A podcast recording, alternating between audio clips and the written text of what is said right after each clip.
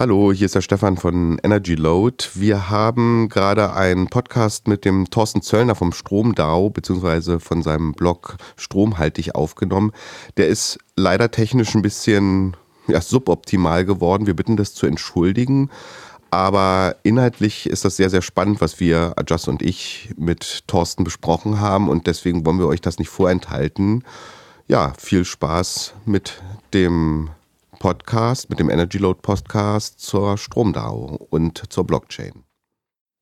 Herzlich willkommen beim Energy Load Podcast, dem Podcast für die Energie- und Mobilitätswende. Mein Name ist Ajas Shah, ich sitze hier mit Stefan Hiller und wir haben wieder einen Gast, den Thorsten Zörner von, vom Stromdau. Hallo Thorsten, hallo Stefan. Hallo Ajas. Hallo Stefan, hallo Ajas. Wie geht's euch? Bei mir ist alles prima. Ja. Wie geht's denn äh, bei dir, Thorsten? Ja, äh, an einem schönen Montagmorgen die Aufnahme. Von daher äh, eine hoffentlich erfolgreiche Woche liegt vor uns. Alles perfekt. Super. Energie geladen. Ja. Na, ich hatte ja beim letzten äh, Podcast gesagt, dass ich gerne mal mit jemandem äh, mich unterhalten würde, der sich mit der Blockchain auskennt und da ist ja schön, dass, dass wir dich gefunden haben, weil du bist da ja wirklich mit der Stromdau, mit, mit der Blockchain in der Energiewende aktiv. Möchtest du das vielleicht mal kurz vorstellen, was die Stromdau genau ist? Ja, die Stromdau ist ein Energieversorger erstmal, beziehungsweise Energiedienstleister, der auf der Blockchain-Technologie aufsetzt, beziehungsweise die verwendet, um genau das zu machen, was man alles in der Energiewirtschaft braucht. Sprich, die ganzen Bilanzierungsprozesse, ähm, eigentlich die gesamte Wertschöpfung, die man im Stromumfeld hat, abbilden kann und durchführen kann. Warum? Ähm, dafür steht auch das DAO bei der Strom-DAO. Äh, wir haben es in einer zunehmenden Dezentralität zu tun. Wir haben es mit Systemen zu tun, die äh, flächendeckend arbeiten müssen. Es bringt uns nichts, wenn irgendwo äh, ein Abrechnungssystem oder ein Finanzierungssystem oder ein Netzsteuerungssystem an einer zentralen Stelle funktioniert. Äh, es muss dort funktionieren, wo wir beim Kunden sind, beziehungsweise beim Consumer sind, in den einzelnen Häusern sind, in den einzelnen Straßenzügen drin, mhm. in der Fläche in allen Orten drin. Dann muss es funktionieren. Das kostet ähm, Organisationsaufwand, das ist dann das letzte, das ist das O. Ja. Und die Blockchain-Technologie bietet eben mit ihren Eigenarten ähm, als Werkzeug, als Technologie die Möglichkeit, dezentral etwas aufzubauen, was sich autonom organis selbst organisieren kann. Das ist also ein Werkzeug, um Organisation, äh, um Dinge zu organisieren. Und ich denke mal, über diese Dinge werden wir jetzt gleich ähm, ganz besonders reden, was wir bei der Stromdau zum Beispiel gelten. Ja, ja klar, gerne. Ähm, ich habe da schon mal ganz grob eine Frage und zwar ähm, ist ja irgendwie das, das Ziel aller Stromversorger, irgendwie Smart, Met Smart Meter überall einzuführen und so weiter. Ähm, ist das denn ist denn quasi der Smart Meter etwas, was, was man braucht, um, um eine Blockchain, um, um die Blockchain zu benutzen in, in der Energiewirtschaft? Ähm, ja und nein. Ähm, ja, allerdings nicht, ähm, zwangsweise irgendwas steuern oder regeln müssen über einen Smart Meter, ähm, sondern was der Smart Meter uns bringt, ist ja erst einmal nur ein ganz stupider Stromzähler der in der Lage ist, automatisch seine Zählerstände zu übermitteln. Mhm. Das ist ja, das ist ja auch, Entschuldigung, das ist ja auch, da haben wir mal irgendwas gesehen, dass das ja irgendwie so als große Hightech irgendwie angepriesen wird, aber letztlich ist das irgendwie auch nur eine Kamera, die auf dem Stromzähler ganz oft äh, gerichtet ist oder sowas, ne? Äh, ja, also es gibt auch elektronische Zählwerke, die äh, ohne optische Erkennung auskommen. Äh, aber letztendlich ist ein Stromzähler was relativ stupides, relativ einfaches. Ähm, ich kann, wie in vielen Sachen, kann ich den Mensch manchmal, äh, der sich vor einem Stromzähler hinstellt und den abliest, kann ich ersetzen durch eine Technologie, die mir das übernimmt. Mhm. Und das ist letztendlich eine Komfortfunktion. Das heißt, hier wird eine Arbeit, wo eine Maschine vielleicht besser kann wie der Mensch, zum Wohle des Menschen eingesetzt. Und genauso ist es dann auch, wenn man es an die Blockchain anbietet. Natürlich, und äh, das machen wir in Stromtarifen beispielsweise drin, da besteht die Möglichkeit genauso auch, äh, an den Stromzähler zu rennen, den Zählerstand abzulesen und nein, äh, ja, ein Webformular einzutragen, beziehungsweise eins direkt in die Blockchain einzutragen, so wie es auch bislang notwendig war. Also, nein, wir brauchen sie nicht zwangsweise, allerdings, äh, da wir in einer deutlich schnelllebigeren Zeit leben und äh, auch Effekte nutzen, die deutlich schnelllebiger sind, die benötigen mehr, mehr Ablesungen, ähm, um die einzelnen Effekte nutzen zu können. Mhm. Und diese Ablesung kann ich theoretisch manuell vornehmen, praktisch ähm, brauche ich ihn oder nutzt man eigentlich immer den Komfort, den so ein Smart Meter eben bekommt. Thorsten, mal, da habe ich jetzt mal eine ganz grundsätzliche Verständnisfrage. Ähm, ich bin ja da bei Weitem nicht so in dem Thema drin wie du und Adjust. Ähm, wozu brauche ich dabei die Blockchain-Technologie nur, um irgendwas dezentral, sage ich mal, zu speichern und zu übermitteln? Also welche Rolle spielt denn bei dieser ganzen Geschichte überhaupt die Blockchain-Technologie? Also muss man einfach sehen, dass eine Blockchain kein Datenspeicher ist. Es ist auch keine Datenbank, obwohl es ein paar Eigenschaften in der Datenbank hat. Also das reine Speichern bringt mir überhaupt keinen Mehrwert. Genauso bringt mir es keinen Mehrwert, äh, Vorratsdaten zu speichern äh, wie man ja in anderen Bereichen ganz arg sieht, in der Strafverfolgung beispielsweise, da bringt mir nicht einfach nur Daten zu speichern. Was mir etwas bringt, ist, sobald ich das dadurch organisieren kann. Und das Organisieren ist äh, beispielsweise dieser ominöse Handel mit meinem Nachbarn. Äh, also selber glaube ich nicht ganz an diesen nachbarschaftlichen Stromhandel, aber wenn ich sowas organisieren möchte, wenn ich sowas will, Wieso, darf ich kurz ähm, zwischenfragen, wieso, wieso glaubst du da nicht dran? Entschuldigung, darf ich kurz zwischenfragen, wieso glaubst du da nicht dran, äh, an den nachbarschaftlichen Stromhandel? da müssen wir einfach nur ins äh, bürgerliche Gesetzbuch reinkommen, beziehungsweise alle äh, Strafverfahren, die da verhandelt werden. Die Leute, die am meisten in Deutschland miteinander verstritten sind, sind entweder die nachbarschaftlichen Mieter oder die nachbarschaftlichen äh, oder in den Nachbarschaftsverhältnissen. Da sind die meisten Rechtsstreitigkeiten anhängig. Okay. Und ähm, von daher bin ich mir nicht so sicher. Äh, man schaut auch immer gerne auf die, äh, ich verkaufe meinem Nachbarn Strom. Ähm, man hört ganz selten, ich würde gerne von meinem Nachbarn Strom kaufen. Ja, gut. Äh, also ich glaube da nicht dran, dass da organisatorisch überhaupt möglich ist, ein Konstrukt zu schaffen, dass sich Nachbarn auf der Straße treffen und sagen, hey, könntest du mir mal bitte eine Tüte Strom vorbeibringen? Mhm. Äh, das glaube ich nicht dran. An was ich allerdings sehr wohl glaube, ist, ähm, dass man ähm, zum Beispiel in Genossenschaften sich zusammenschließen kann. Und das müssen eben dann nicht nur reine Nachbarn sein, sondern vielleicht auch Personen, die an einem Ort zusammenleben oder in einem Straßenzug zusammenleben. Mhm. Und genossenschaftlich mehr erreichen, so wie es auch ganz klassisch in äh, Raiffeisen damals im Genossenschaftskonzept vorgeschlagen hat. Okay. Also Mieterstromprojekte, sowas in die Richtung.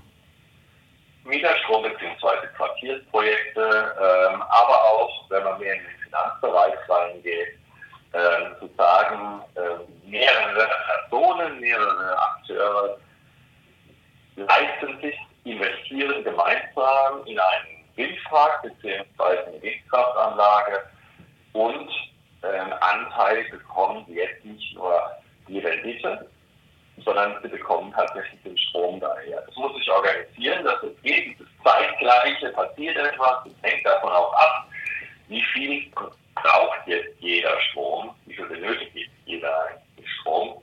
Und das braucht irgendeine Methode, das zu organisieren physikalisch ist das ist nicht was ganz Tolles. Es ist quasi ähm, Kupferleitung, wo wir alle dranhängen. Das macht das alles in Lichtgeschwindigkeit.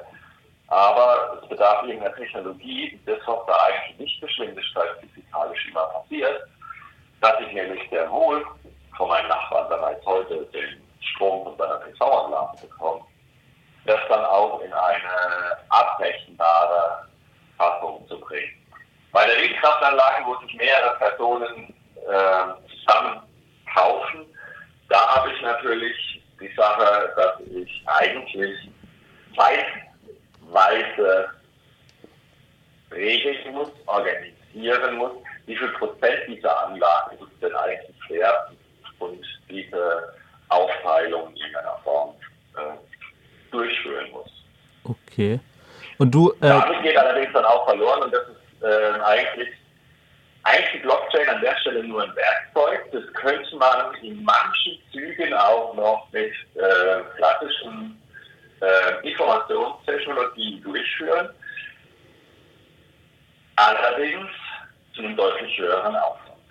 Ähm, das heißt, genannt, wenn ich in so einem Mieterstromprojekt oder wenn ich mit so einer genossenschaftlichen äh, Windkraftanlage oder, oder, oder, wenn ich dann jedes Mal mir eine IT-Infrastruktur aufbauen muss, das heißt, den Server aufbauen muss, den Server betreiben muss, der Server soll möglichst 24-7 laufen, weil nur dann kann ich auch wirklich die Abrechnung durchführen, muss ja auch eine Ausfallsicherheit haben. Das heißt, ich muss einen zweiten Server neben dran stellen, der im Zweifelsfall übernehmen kann. Ich muss irgendjemanden haben, der mir Backups einspielt. Ich brauche jemanden, der sich darum kümmert, dass da kein Trojaner draufkommt. Und äh, jeder, der sich mal mit, mit äh, Softwareentwicklung ausgekannt hat, mhm. der weiß, dass man auch gewaltig mit Updates arbeiten kann. Also wie löst man eigentlich diese ganzen IT-Probleme, die sich dann von hinten dran haben, mhm. ähm, in der Fläche? Und da ist das, wo eigentlich die Blockchain so ein bisschen hilft, weil sie einen äh, Kommunikationsstandard gibt, mhm. der auf Konsens beziehungsweise okay. auf die gemeinsame Ansicht der Dinge fokussiert. Okay, und äh, du betreibst ja auch den äh, StromDAO, wie ich ja schon eingangs gesagt habe. Das ist, glaube ich, wenn ich das richtig sehe, bist du quasi der erste äh, Stromversorger in Deutschland, der ähm, mit der Blockchain arbeitet, richtig? Es gibt schon noch ähm, auch Mitbewerber, die auch mit der Blockchain-Technologie spielen.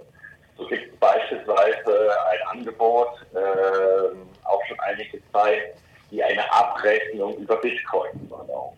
Ähm, auch da bin ich wieder ein bisschen skeptisch, äh, weil ich nicht weiß, was für ein Sinn es machen sollte, dass ich meine Stromrechnung in Zukunft mit Bitcoin zahlen kann. Ja. Könnte ich genauso gut in Rubel oder Yen zahlen. Ja, eine Abrechnung äh, über Bitcoin. Nur eine Währung eine Abrechnung über Bitcoin, da hätte ich ja Angst, dass ich quasi heute den Strom verbrauche und am Ende des Monats äh, ist dann der Bitcoin irgendwie zehnmal so viel wert und ich dann viel zu viel für meinen Strom bezahle, oder?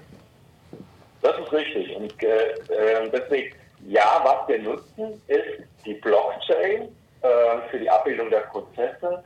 Aber wir benutzen eigentlich das, ähm, was sich in der Fachwelt auch so ein bisschen als Begriff etabliert hat, Distributed Ledger Technology, was auch immer das ist. Wie, kannst du es nochmal sagen? Ähm, um die Prozesse abzubilden, beziehungsweise eben nicht, ich tue jetzt etwas und sehe die Auswirkung, äh, sprich das Bezahlen in einem Monat, äh, sondern ich kann zum Beispiel einen Strom-to-Go-Tarif äh, nutzen. Einen Strom-to-Go-Tarif heißt es, ich schalte jetzt das Licht ein und jetzt geht auch von meiner Stromrechnung runter. Und jetzt kommt auch da die Sache wieder von der Frage, die vorher auch zwangsweise einen Smart Meter. Nee, eigentlich brauche ich keinen Smart Meter, aber natürlich kann ich erst äh, das, was meine Aktion war, die Reaktion, nämlich das, dass ich Stromkosten oder dass ich Einspeiseverfügung erst dann in einem System haben, wenn auch das erfasst worden ist. Und äh, das Erfassen ist eben das Ablesen von Zählerstand. Ähm, ich, äh, du sagtest gerade auch nochmal so zu dem Thema Abrechnung. Ich meine, die Blockchain ist ja, oder die Blockchain-Technologie ist ja nichts anderes als die Darstellung eines sogenannten Smart Contracts. Also irgendwo ein Agreement auf einer Ebene, wo alle denken, so oder alle wissen, so läuft die Abrechnung. Wenn ich das jetzt über, wirklich über Bitcoins oder andere Kryptowährungen abrechne, ich habe letztens gelesen, dass eine Transaktion auf der Blockchain 300 Kilowattstunden kostet. Also ich komme mir ein bisschen komisch vor, wenn ich dir eine Wattstunde abkaufe und die Transaktion kostet dann 300 Kilowattstunden. Der vielen Mythen, die sich um die Blockchain-Technologie außenrum ranken. Äh, der hohe Stromverbrauch. Das ist aber auch wirklich ein Mythos, weil da guckt man meistens ins Bitcoin-Netzwerk rein. Beim Bitcoin-Netzwerk habe ich kein Ereignis, das in der realen Welt, es gibt kein Gold oder so, das eingelagert wird, wenn ein neuer Bitcoin auf den Markt kommt. In der Energiewirtschaft habe ich allerdings die Kilowattstunde, Megawattstunde, Gigawattstunde an Strom. Oder ich habe den Kilowatt, Gigawatt, Megawatt angeschaffener Kapazität. Das sind messbare Dinge, die in der realen Welt existieren. Das heißt, ich brauche, um eine Währung oder um Prozesse, um Transaktionen abzubilden, nicht mehr irgendeine andere in der Blockchain, nur in der Blockchain existierende Anreizmechanismus, äh, um Transaktionen zu machen. Das heißt, was wir zum Beispiel in der Energy Blockchain verwenden, ist ein Verfahren, das sich Proof of Authority nennt. Das heißt, um diese Smart Contracts auszuführen, um eine Transaktion durchzuführen, dazu, ähm, dazu benötigen wir deutlich weniger Energie. Wir verwenden für ein Ortsnetz, wo in etwa 30.000 Netzwerte ähm, pro Sekunde bearbeitet werden. Da arbeiten wir mit ähm, einem Verfahren, mit diesem Proof of Authority Verfahren und können einen Node auf einem normalen Raspberry Pi durchführen, also auf einem Kleinstcomputer, der gerade mal in 5 Watt läuft.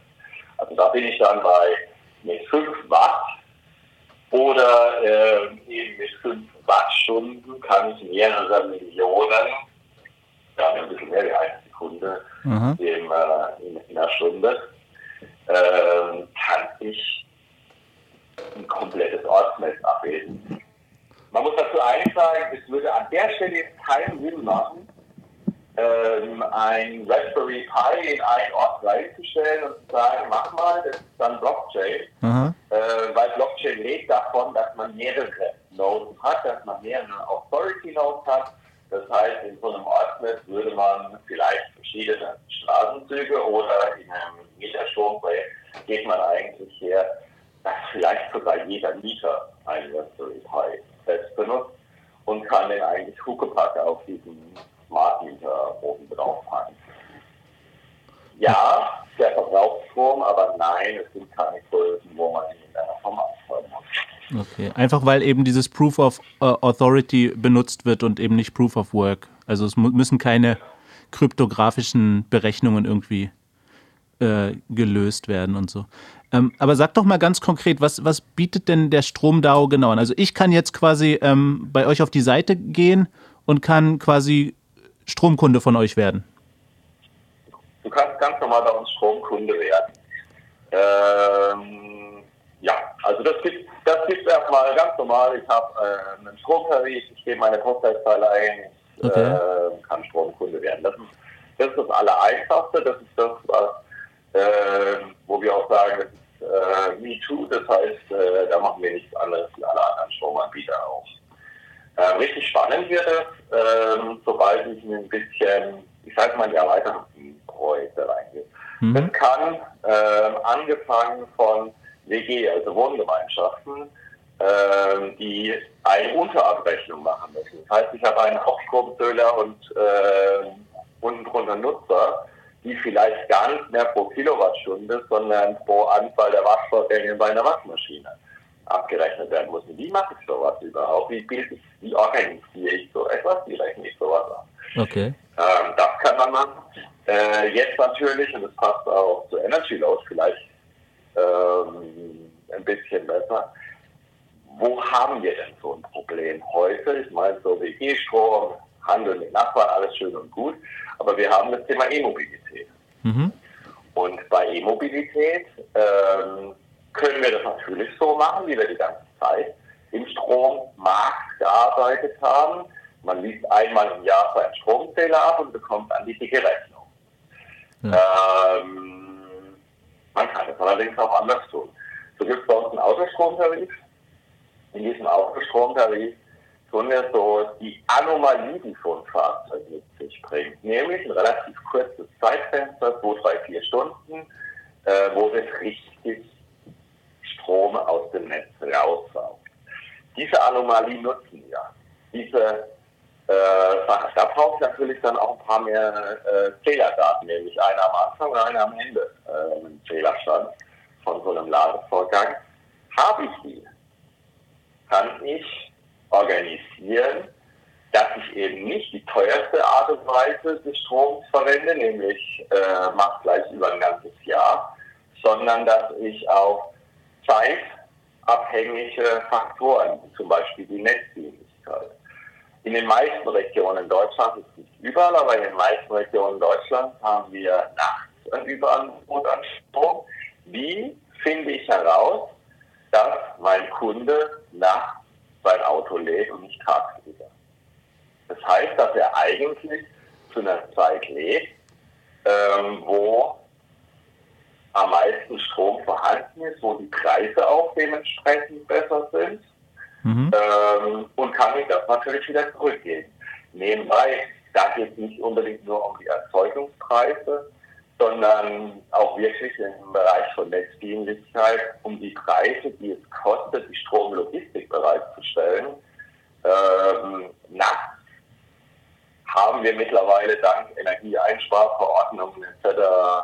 das unschöne Nebeneffekt, dass der Verbrauch relativ gering ist. Und gerade an so Tagen wie der zweite Weihnachtsfeiertag, der Ostermontag mhm. etc., wo die Industrie auch noch nachts ausfällt, also der, der Verbrauch von der Industrie, wäre es sehr hilfreich, wenn wir den Verbrauch steigern können. Nur wie tue ich das in einem, in einem Bereich, wir reden weil nicht einmal ein, äh, 10 Prozent des Strompreises sind die tatsächlichen Erzeugungskosten, ähm, wie können wir solche Preissignale, die eigentlich sehr klein sind, trotzdem bis zum Kunden durchführen oder zu demjenigen, der sein Autostrom lädt. Die nächste Möglichkeit, beziehungsweise das, was beim Autostrom auch noch relevant ist, äh, klassische Verfahren gehen immer so ein bisschen auf Bestrafung, auf Stationierung, Betriebszeiten. Das halte ich persönlich für schwierig insbesondere für schwierig, wenn es um Akzeptanz bei äh, einem Kunden geht. Also ich möchte es nicht, dass mir irgendwie mal zu bestimmten Zeiten am Tag den Strom abschaltet. Nur weil er denkt, dass man das irgendwie in den Vertrag reinschreiben muss. Was wir machen ist, wir bieten deswegen unterschiedliche Strompreise an.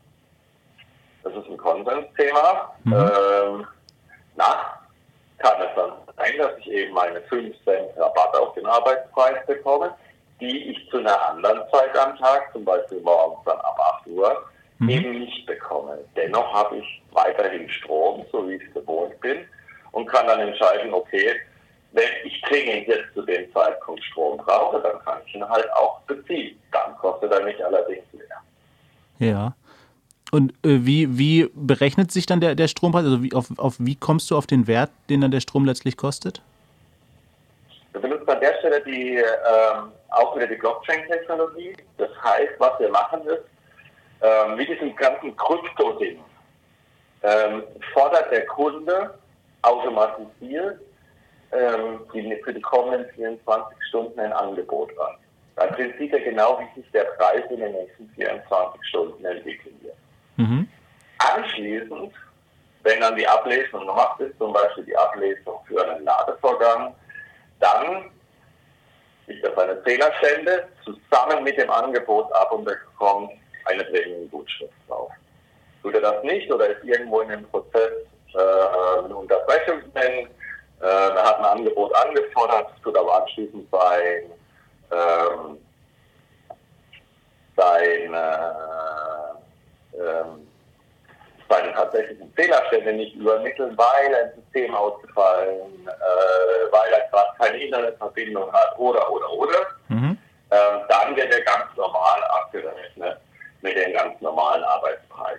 Das heißt, wir arbeiten nicht mit einer äh, Bestrafungsfunktion, die heißt, äh, der Strompreis wird, wird teurer, sondern was wir machen ist, wir haben unseren ganz normalen, den ich auch vorhin gesagt habe, den ganz normalen Stromtarif, den jeder hat und auf diesen Stromtarif bekomme ich, wenn ich nicht viel mitbringe, Prämie gut geschrieben. Das heißt, ich kann ihn senken durch aktives Tun.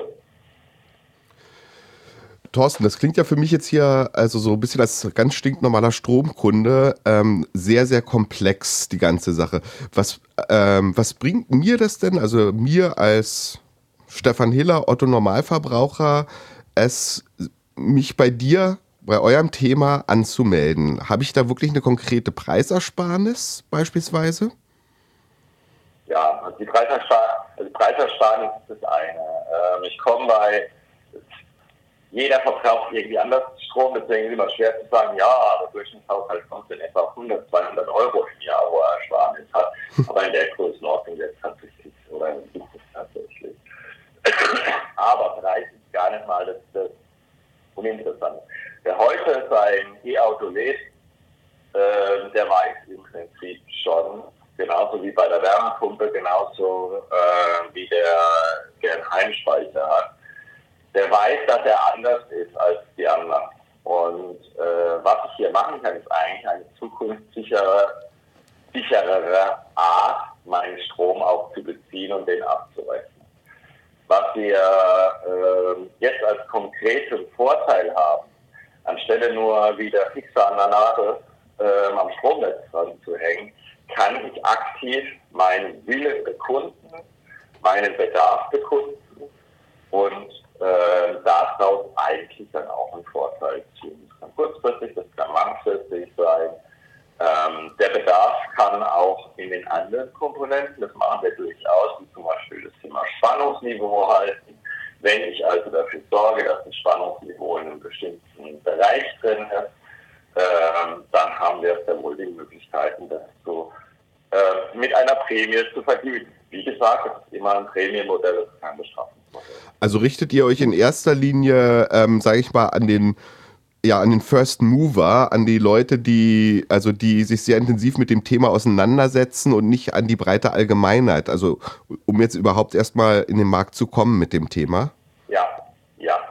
Äh, also das Kommunikationsproblem ist wirklich eins, weil wir sind es gewohnt, dass wir eben genau einmal im Jahr ähm, lesen wir unseren Zählerstand ab und bekommen dann eine Rechnung und äh, im kommenden Jahr zahlen wir von dieser Rechnung mehr. Was wir, äh, was wir brauchen, jemand, der einen geringen Stromverbrauch, eine geringe Stromrechnung hat, äh, der hat keinen großen Bedarf, hier irgendwas zu ändern.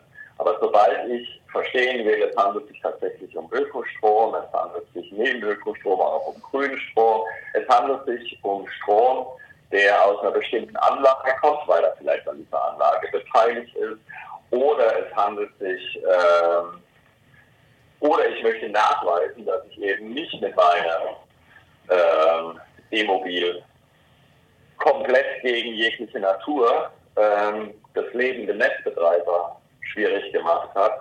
Ähm, das sind diejenigen, die bei uns ganz gut aufgehoben sind und ähm, die wir auch definitiv adressieren. Was ich nicht verleugnen darf, wir haben mit Sicherheit im Moment ähm, ein Kommunikationsproblem.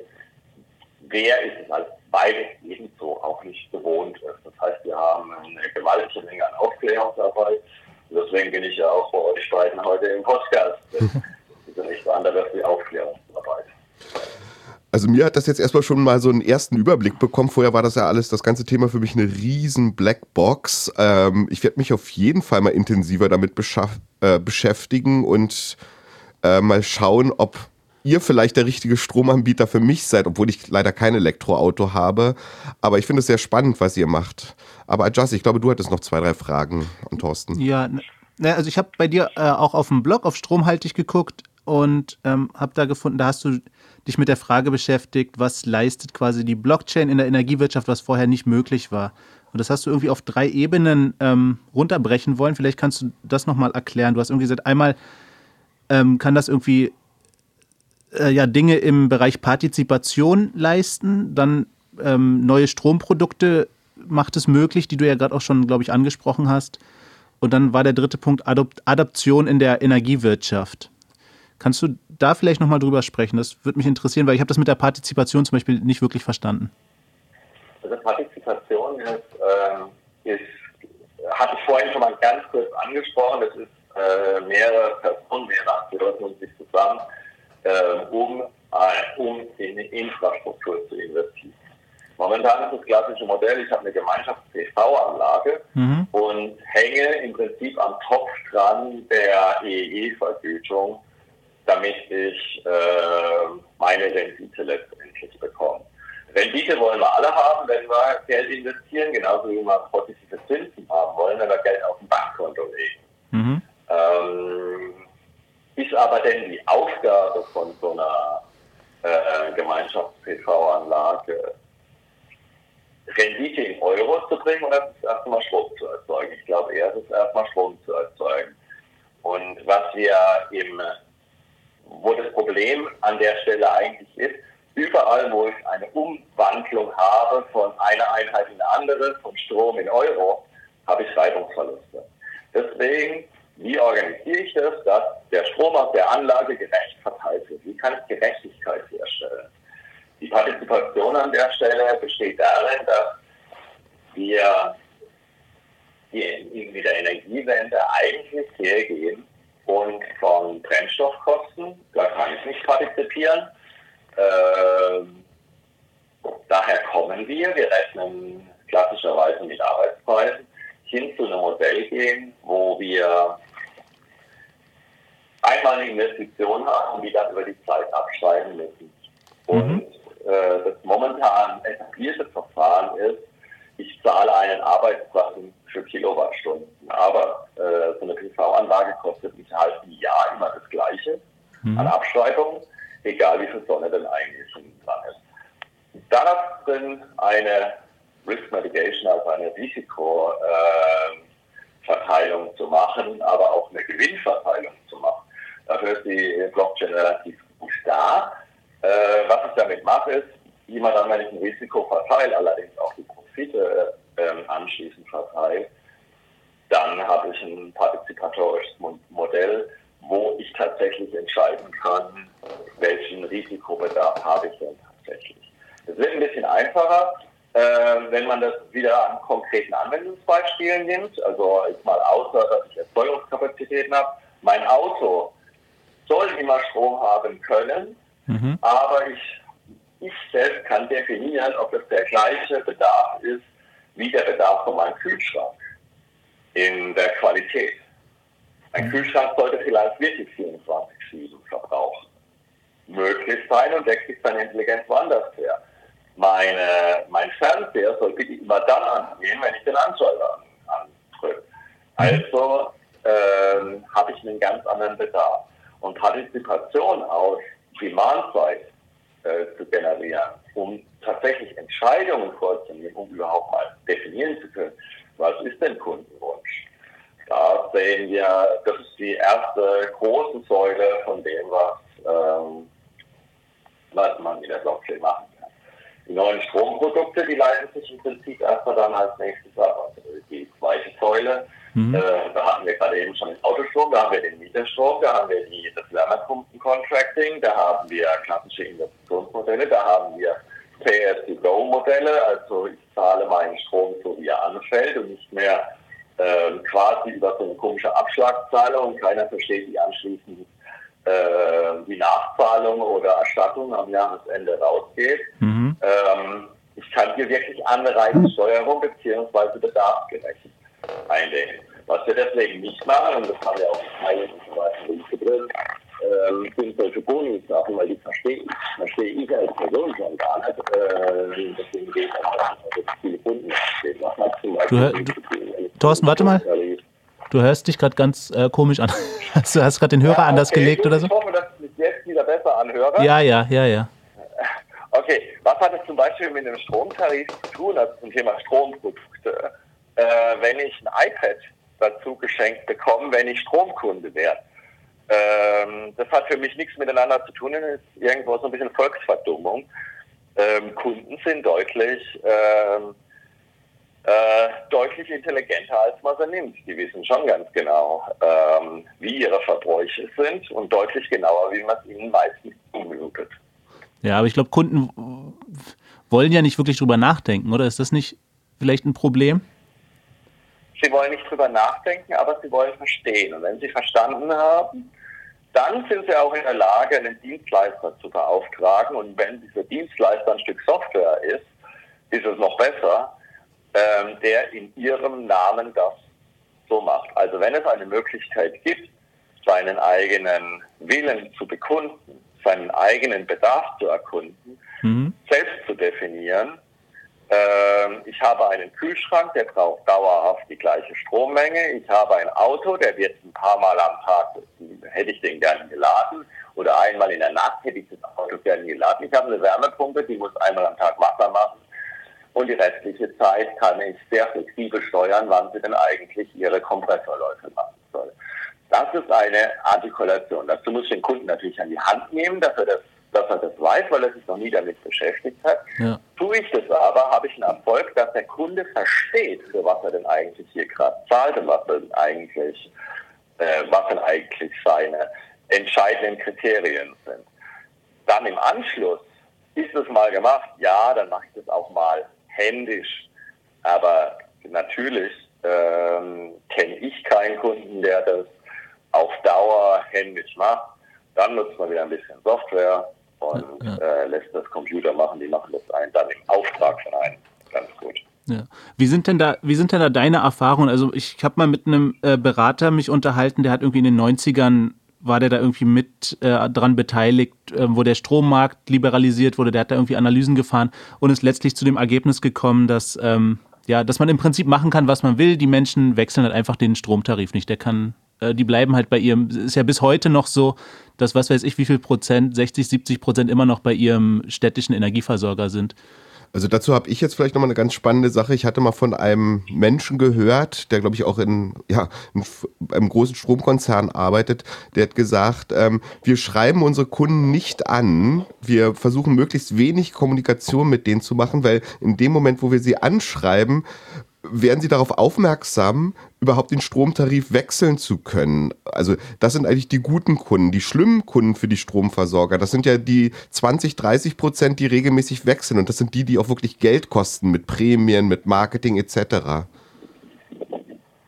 Das ist richtig, aber ähm, also wir haben gerade in den letzten drei, vier Jahren, ich sehe das immer im Blog, äh, ganz besonders haben wir eine zunehmende Anzahl von Menschen, die sich nicht nur von der Erzeugungsseite äh, mit dem Thema Energie beschäftigen, sondern auch von der Entnahmeseite. Äh, wir werden in den kommenden 20 Jahren 1,5 Millionen äh, Erzeuger haben, die momentan über das EEG noch organisiert sind mhm. und dann in den Markt reinkommen und natürlich auch Stromkunde sind. Die sind beides. Die sind Stromkunde und sie sind Erzeuger und mhm. sind jetzt im Markt verärgere ich die zu arg mit ihrer Erzeugung, ähm, werden das sehr mündige Stromkunden sein. Und diese Aussage, ähm, Kunden kümmern sich nicht um ihre Stromversorgung, äh, das sehe ich, sie kümmern sich deshalb nicht drum, weil man ihnen keine Möglichkeit gibt. Und die Möglichkeit gibt man ihnen nicht, weil man sagt, es ist zu teuer, in irgendeiner Form da etwas zu machen. Ähm, ich bekomme ja dann nur die Preissensitiven. Das ist Quatsch, mhm. wie wir ähm, am Beispiel vom Autostrom sehen. Ähm, ich bekomme nicht die Preissensitiven, denn ähm, brutal ausgedrückt, ich bekomme die Tesla-Fahrer. Das okay. sind ja wohl kaum die Preissensitiven. Das stimmt. Das stimmt. Du bist eh, wenn ich, ich bekomme aufgeklärte Kunden. Das ist richtig. Und aufgeklärte Kunden, äh, dazu braucht es eine gewisse Einstellungssache.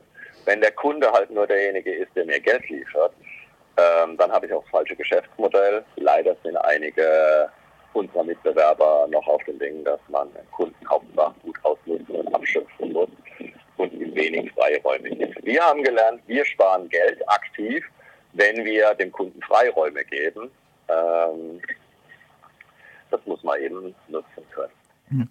Du bist eh, glaube ich, wenn ich das auf deinem Blog richtig gesehen habe, du bist eh dem EEG relativ ähm, kritisch gegenüber. Du hast irgendwie geschrieben, ähm, dass das EEG nur von der Verbrauchsseite her quasi konstruiert wurde und dass da ein ganz dicker Denkfehler drin ist. Nicht wahr? Kannst du das nochmal erklären, ja. was du da gemeint hast? Ähm, es ist von der Verbrauchsseite her gedacht worden. Das EEG, also nochmal, ich finde das EEG ist total super. Es ist ein super Mechanismus, um ähm, bis zu einem gewissen Grad in der Energiewende zu kommen. Danach haben wir allerdings das Problem, dass man sich ständig gefallen lassen muss. Ähm, tut man irgendetwas subventionieren und tut man es zu stark subventionieren. Wir hatten das in Deutschland auch, wir hatten das insbesondere in den Jahren 2007 folgend, ähm, wo ja ähm, so mancher Landwirt vielleicht ein besseres Geschäft äh, mit der Stromerzeugung gemacht hat, wie mit äh, der Landwirtschaft. Mhm. Äh, das ist schön, ähm, weil man eben immer noch auf Kilowattstunden gegangen ist. Äh, letztendlich brauchen wir eine Marktintegration. Und eine Marktintegration bringt ein Modell wie das EEG nicht.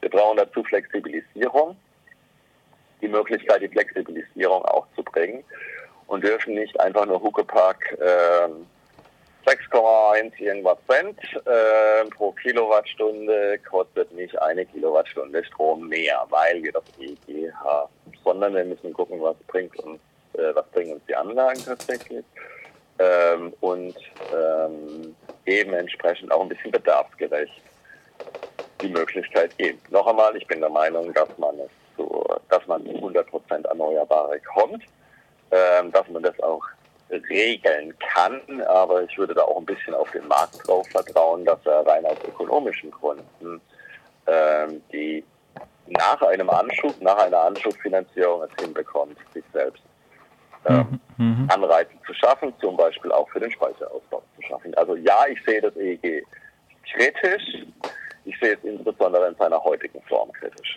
Ja, verstehe. Ähm, ja, nochmal zur, zur Blockchain zurück. Wie, wie, siehst du das denn jetzt eigentlich mit, den ganzen, mit dem ganzen Hype? Keine Ahnung, ähm, ist ja jeden Tag irgendwie irgendwelche neuen Sachen, auch in den großen Medien, auf Spiegel Online, in der, weiß nicht, in der Tagesschau war es wahrscheinlich schon. Und ist das, ist das, du machst ja jetzt tatsächlich was Handfestes mit der Blockchain. Das ist ja nicht, du hast ja nicht irgendeinen Coin auf den Markt geworfen, der sich am Bananenpreis orientiert oder sowas. Ähm, ähm, ist das denn eher, ist das eher denkst du, das ist eher förderlich oder eher schädlich für, für, die, ganz, für die Technologie?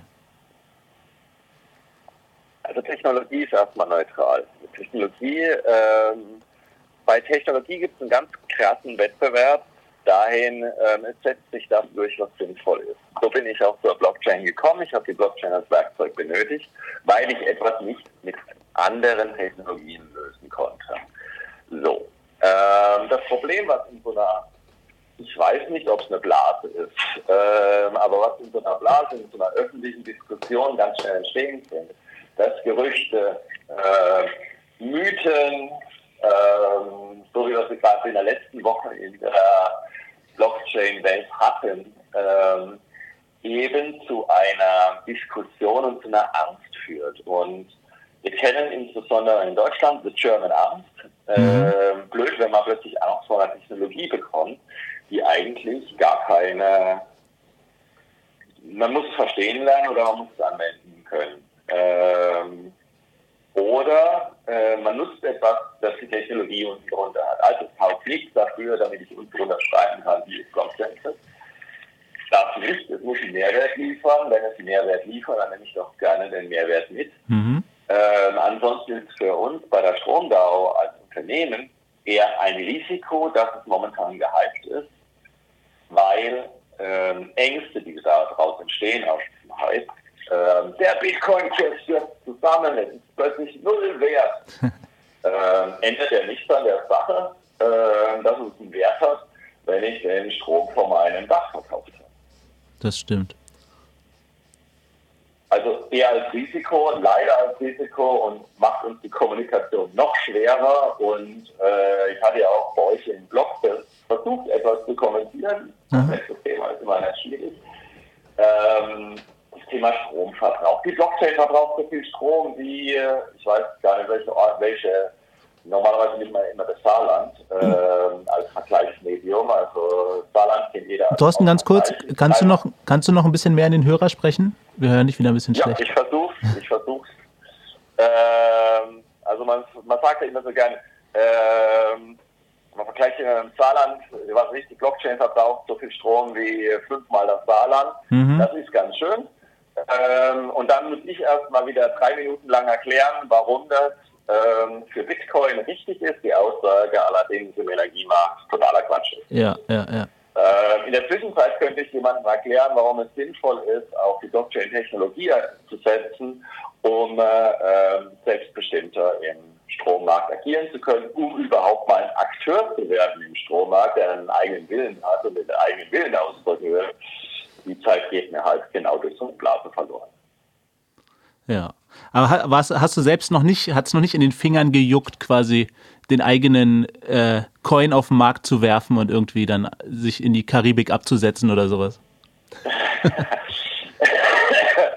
also ich bin einer der Glücklichen, die schon relativ früh Bitcoins gekauft haben und auch äh, relativ früh Ethereum, also Ether gekauft haben.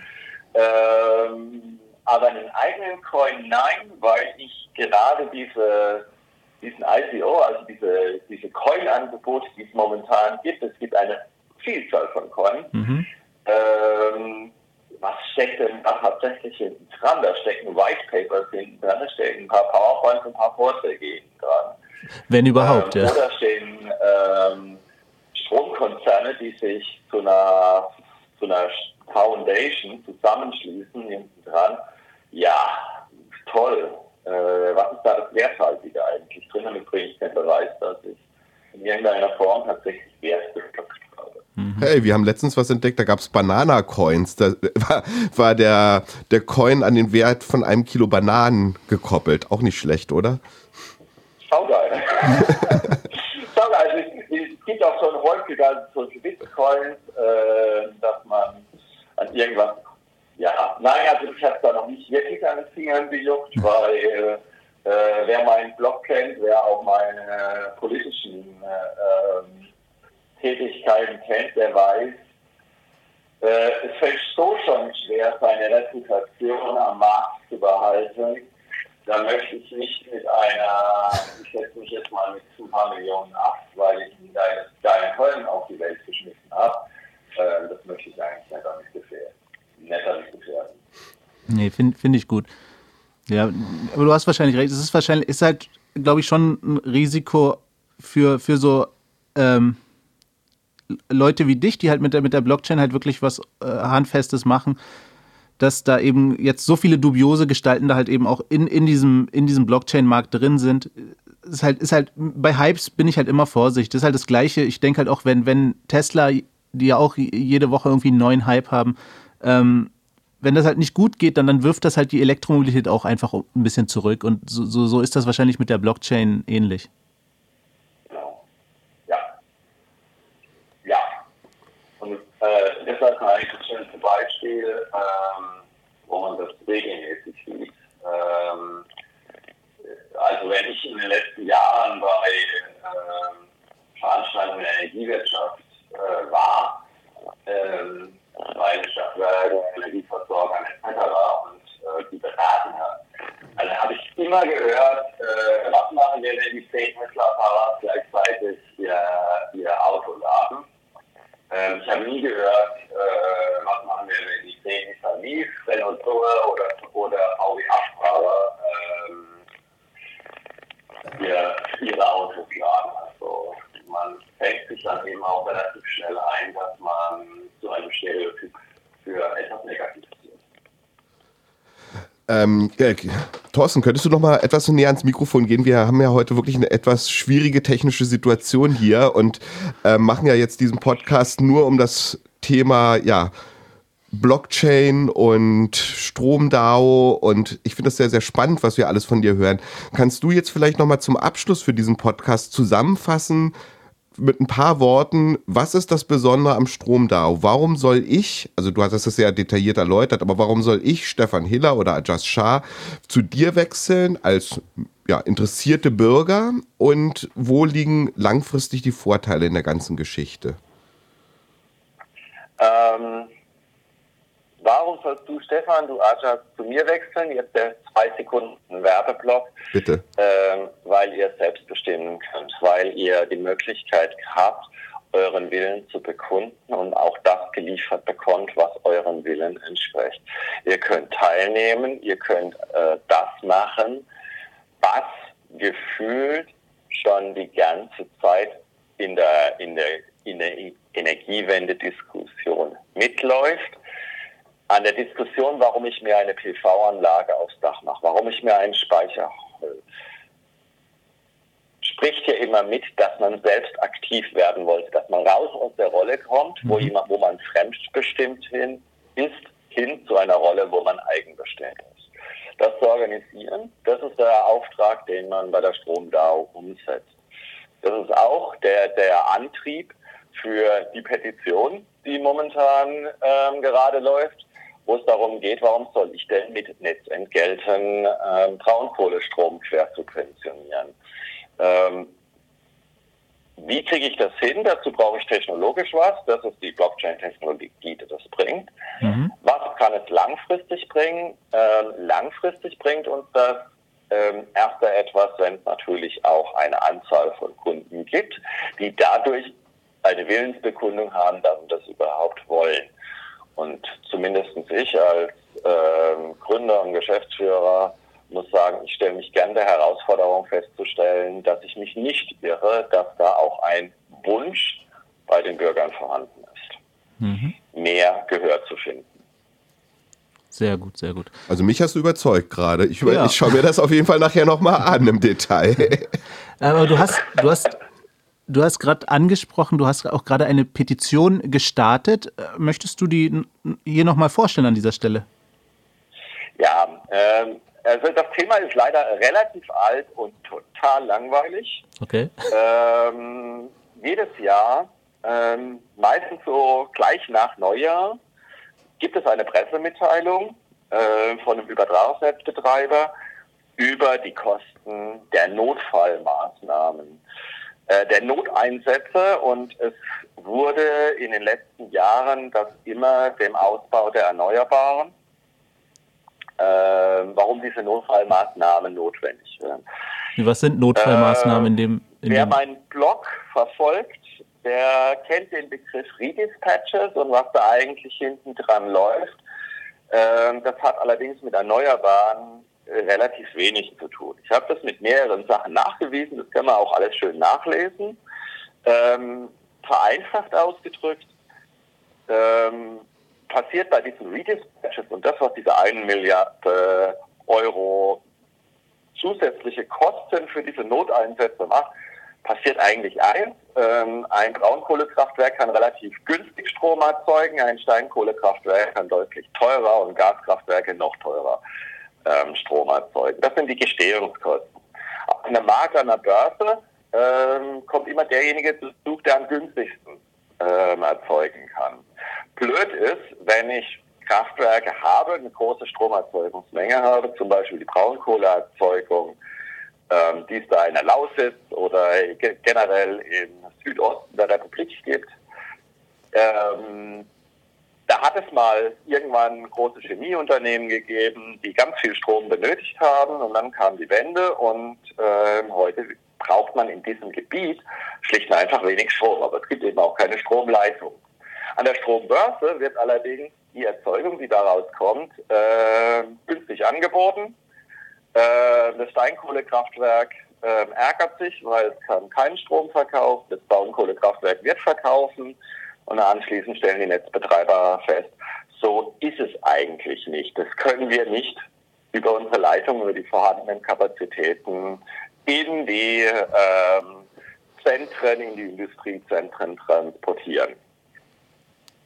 Ähm, es passiert eins, kommt zu einem Redispatch und äh, die Kraftwerke, die ursprünglich den Preis richtig schön niedergemacht haben, äh, werden gezwungen, ähm, ihre Erzeugung zu drosseln. Andere, die vorher nicht zum Zug gekommen sind, werden gezwungen, ihre Erzeugung zu erhöhen. Das Schöne ist, ähm, beide, sowohl das Steinkohlekraftwerk, das eben an der Börse nicht zum Zug kam, freut sich wie Bulle, denn sie dürfen jetzt trotzdem ihren Preis verlangen. Äh, das Braunkohlekraftwerk, das entschädigt wird, ähm, dass, dass es keinen Strom erzeugen muss, freut sich ebenfalls wie Bolle, weil ähm, auch die können, ähm, bekommen ihr, ihre Euros, die sie aus dem Stromverkauf eigentlich bekommen haben, schaffen aber eigentlich nicht.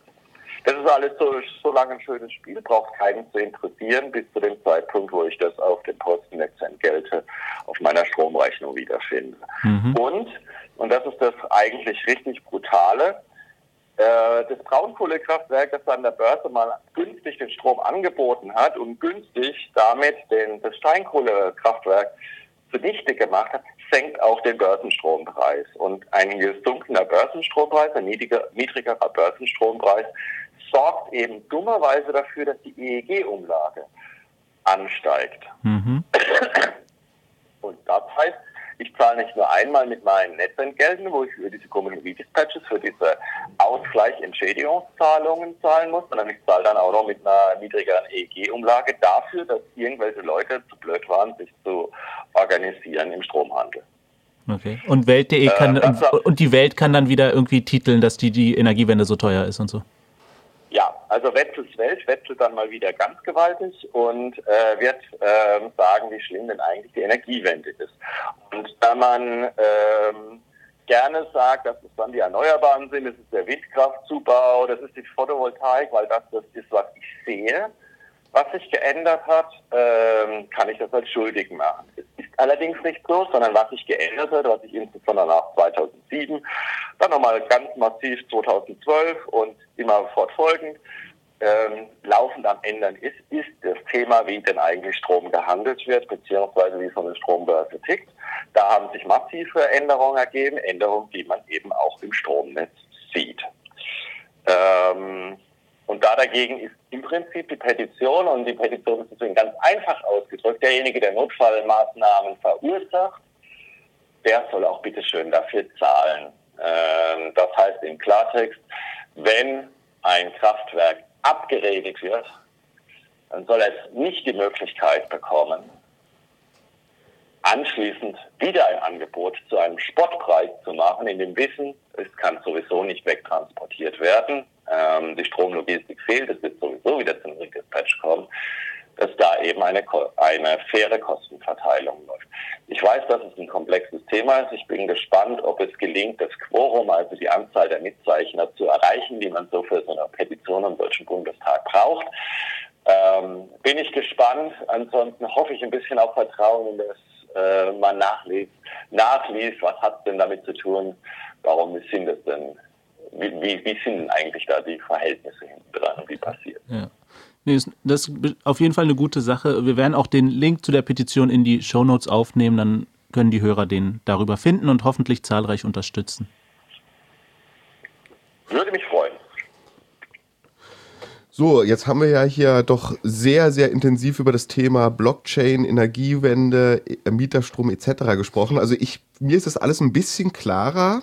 Ähm, noch so hundertprozentig durchblicken tue ich nach wie vor nicht, aber ich bin auf jeden Fall einen Schritt weiter auf dem Weg der Erleuchtung.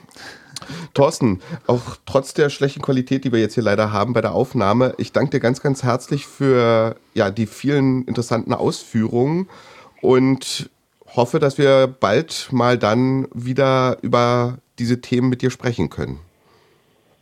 Ich bedanke mich auch, dass ihr mich eingeladen habt. Ähm tue den Hörern, beziehungsweise wann es auch immer ist, euch natürlich auch, äh, die Möglichkeit einräumen. Mit mir kann man reden, mit mir kann man diskutieren. Äh, man darf meinen Blog lesen, logischerweise. Äh, der auch im Shownotes dann ist. Mhm. Genau, sag doch, äh, sag doch mal kurz, wo, find, wo findet man dich im Internet oder so? blog.stromhaltig.de Super. Da findet man mich und Stromdau ist ganz einfach stromdau.de. Äh, da findet man mich, äh, da findet man Aktivitäten und da findet man auch die Kontaktmöglichkeiten. Ich finde, dass man die, dass man in der Energiewende und ähm, in, in, der Energiewirtschaft viel zu wenig spricht und viel zu wenig kontrovers spricht. Und würde mich freuen. Ähm, und stehe natürlich auch als Sparingspartner, Sparingspartner zur Verfügung. In diesem Sinne, dann wünsche ich dir noch einen schönen Tag und hoffe, dass unsere Hörer zahlreich diesen Podcast verfolgen und auch, ja, äh, ihm auch im Kopf folgen können. Ähm, und wenn Fragen sind, dann sollen sie sich am besten direkt an dich wenden. Wir werden es nachher nochmal veröffentlichen in den Show Notes, wie sie dich erreichen können. Vielen Dank an dieser Stelle. Genau. Tschüss. Dankeschön.